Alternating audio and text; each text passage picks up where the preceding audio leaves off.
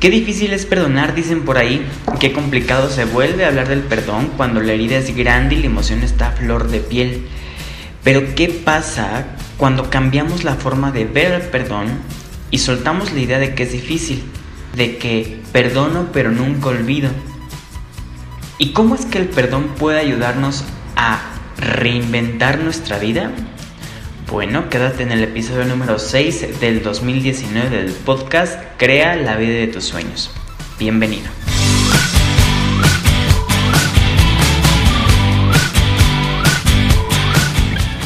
Querido podcastero, muy, muy buen viernes. Espero te la estés pasando muy bien el día de hoy.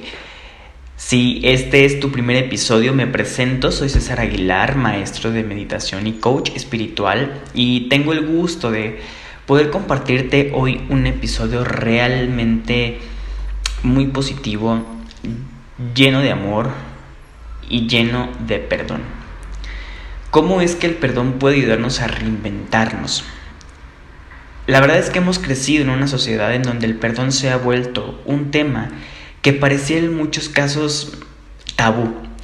Me encanta ver cómo en mis talleres, en mis clases o en mis conferencias, cuando toco el perdón, la gente de alguna manera se asusta y dice, uy, no, es que es muy difícil perdonar.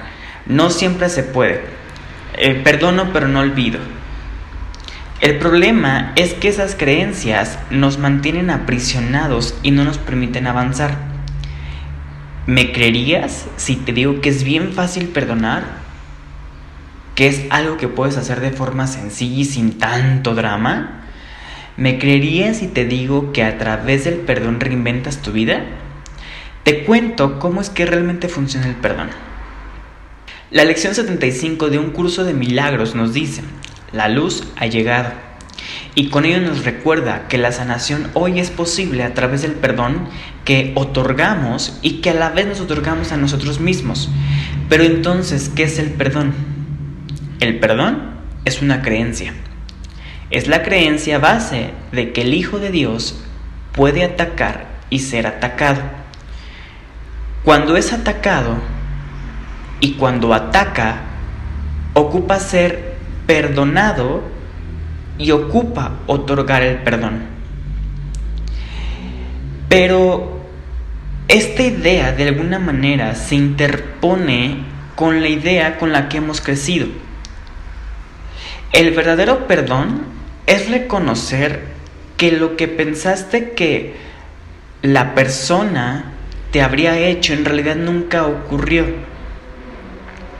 Entonces, ¿qué es lo que tenemos que perdonar? El perdón ve que nunca hubo nada que perdonar. Más bien, lo que hay que cambiar es la creencia de haber sido ofendido y haber sido atacado. Dice un curso de milagros, un pensamiento que no perdona es aquel que emite un juicio que no pone en duda a pesar de que es falso lo que está ocurriendo. Un pensamiento que no perdona hace muchas cosas, persigue su objetivo frenéticamente, retorciendo y volcando todo aquello que cree que se interpone en su camino. Y para eso te pregunto, porque sé que seguramente me estarás diciendo, ¿cómo que no hay nada que perdonar? Evidentemente mucho que perdonar. Y yo te pregunto, ¿quién ofende a quién? Cuando alguien ataca, cuando alguien ofende, ¿quién lo hace? Un ego ataca a otro ego. Ese es el juego, finalmente, en el que estamos constantemente. La verdad es que no podríamos atacar desde la mente unida, desde el amor, y mucho menos pudiéramos sentirnos atacados. Entonces, el ataque es la ilusión, la ilusión del ego. Dice un curso de milagros, el perdón no existe en el cielo. Mas el perdón es un concepto que ocupamos los seres humanos para liberarnos pero piensa en todos los problemas que has tenido en toda tu vida. En los problemas en los que te has sentido ofendido, triste, decepcionado, enojado, enfadado, abrumado. toda esa cantidad de problemas y situaciones ocupaban ser perdonadas porque para el ego era importante. Piensa en una pelea. Cuando una persona se pelea con alguien y se ofenden, en realidad quien está operando en esa pelea no es la persona, es el ego de la persona. Por eso es que el perdón es la idea de que puedo atacar y me pueden atacar y por ello ocupo ser perdonado y ocupo otorgar el perdón. Pero cuando yo uno mi mente a la mente unificada del amor, a la inteligencia que opera el mundo, a Dios, al universo, al cosmos, a lo como tú lo veas, nos vamos a dar cuenta de que en realidad no puedo atacar y nadie me puede atacar. Cuando permito que me puedan atacar, cuando opero desde el ego. Entonces, ¿cómo es que a través de este concepto puedo reinventarme? Para mí es muy simple. Todos operamos en el mundo tridimensional, en la realidad que nos toca experimentar. Desde nuestras limitaciones, desde nuestras oportunidades, de lo que tenemos y de nuestras limitaciones. Hay mucha gente a la que allá afuera está limitada de amor, tal vez está limitada de cosas físicas, está limitada de bienes económicos, está limitada de muchas formas. Cuando yo actúo desde mis limitaciones, lo más probable es que yo estoy actuando desde el ego. Porque si parto de la idea de que Dios me creó perfecto, entonces no me hace falta nada. Y si me hace falta algo, según yo, según la creencia de que me hace falta algo, eso que me hace falta se me va a ser entregado en el momento en que lo ocupo y no me tengo que preocupar.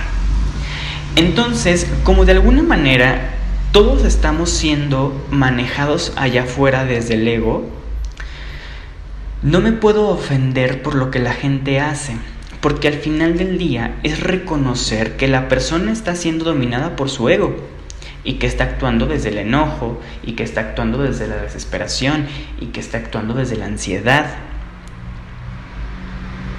Entonces no tengo nada que perdonar.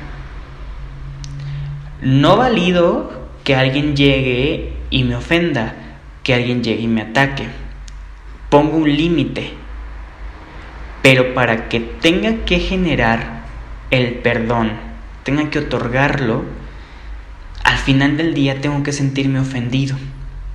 Si yo no me ofendo de que alguien venga y me ataque porque yo estoy en una postura de amor, entendiendo que lo que está pasando allá afuera es que el ego está dominando todo, no me tengo por qué preocupar, ni generar aversión, ni generar ningún tipo de emoción negativa. Ese es el punto de la reinvención. Es reconocer al final del día que lo que experimenté en el pasado, pues sí, a lo mejor fue dominado por el ego, pero ahora ya no. Entonces ya no tengo a quien culpar, ya no tengo a quien atacar, ya no tengo a nadie quien perdonar. Al contrario, hoy más que nunca puedo unificar mi mente al amor y puedo unificarme a todas las personas que hoy nos encontramos allá afuera y que buscan, al igual que yo, ser felices. Algunos lo logramos, otros, otros no lo logramos. Lo importante aquí es que a través de este concepto de que no hay nada que perdonar, pueda yo reinventar mi vida y ver una perspectiva más positiva.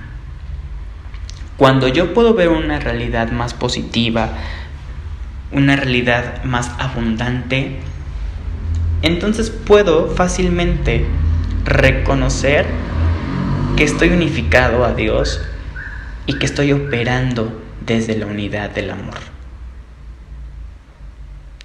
Seguramente este concepto te pone de alguna manera como un poco confundido entre la espada y la pared, pero la verdad es que personalmente comprender que no tengo nada que perdonar a nadie, porque cada una de las personas hace lo mejor que puede con sus limitaciones, entonces digo, está bien, lo que pasó, lo que experimenté, fue parte de esas limitaciones y no puedo culpar a las personas por las limitaciones de las que son presas y tampoco puedo culparme a mí de las limitaciones de las que yo soy preso. Ese es el punto del perdón. No hay nada que perdonar. Cuéntame, ¿qué te parece este concepto? ¿Cómo es que este concepto de alguna manera te confronta?